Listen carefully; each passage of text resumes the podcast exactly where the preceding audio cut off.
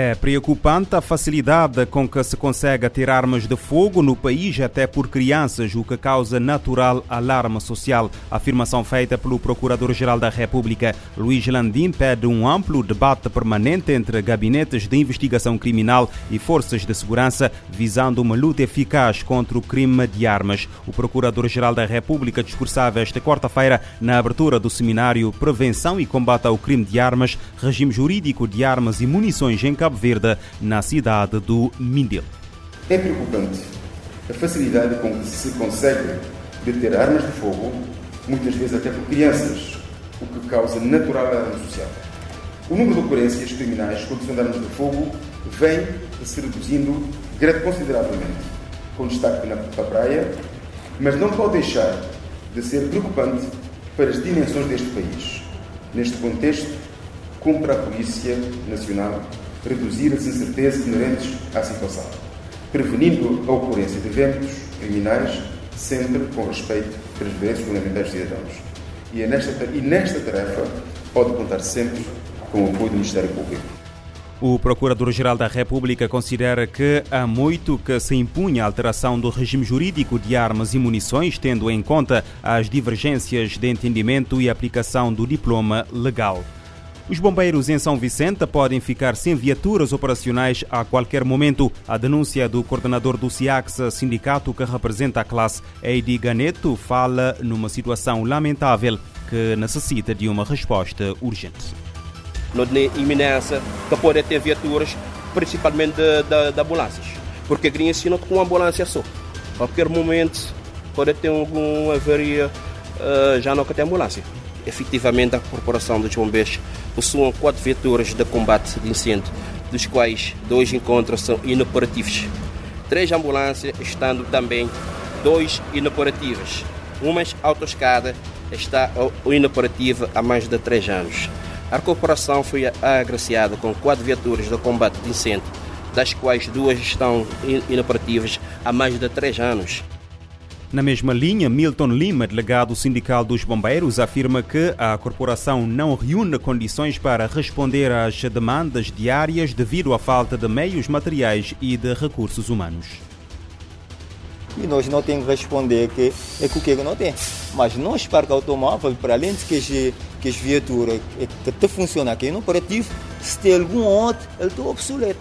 É caso dessa viatura ali, que já tem menos de 24 horas, onde no, no missão, a roda explodir. Ele que tem uma roda suplente, fui troado um roda, duas ambulância que está na quintal para Se consegue um sapo amarrado, não está ali.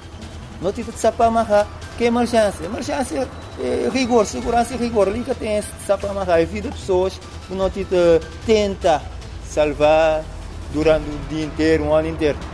E as faltas de condições que tens de nós de facto. O aumento do número de efetivos, a melhoria das condições de trabalho, melhores equipamentos de proteção individual e de trabalho são reivindicações antigas dos soldados da paz em São Vicente.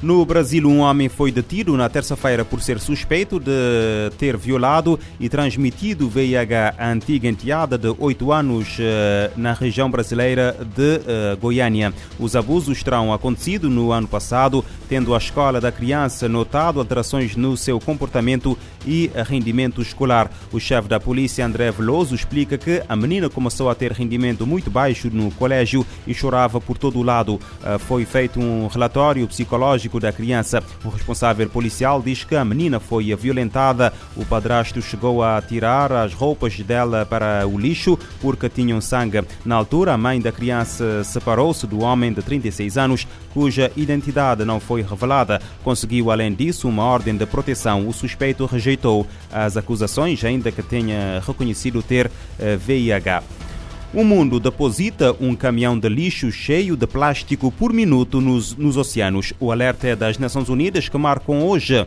pela primeira vez, o Dia Internacional do Desperdício Zero. O líder da ONU, António Guterres, reforça a urgência de padrões eh, sustentáveis de consumo.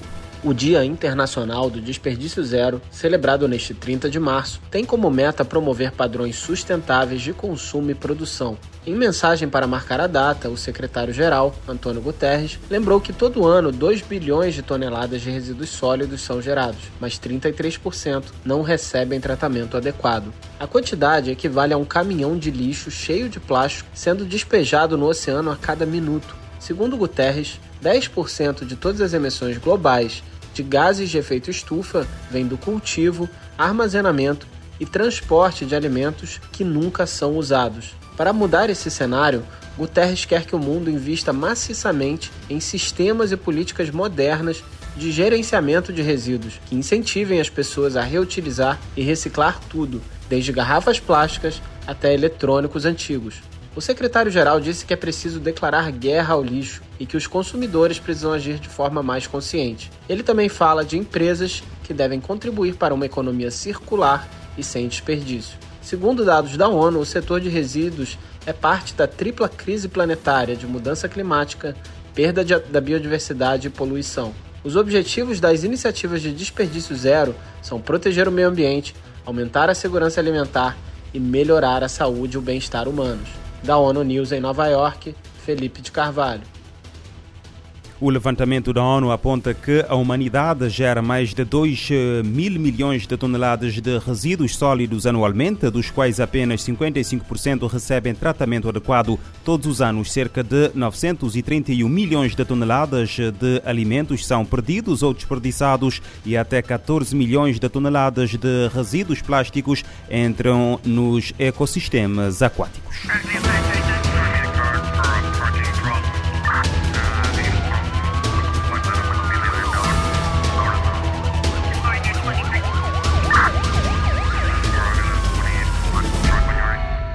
Este programa está disponível em formato podcast no Spotify e em radiomorabeza.cv.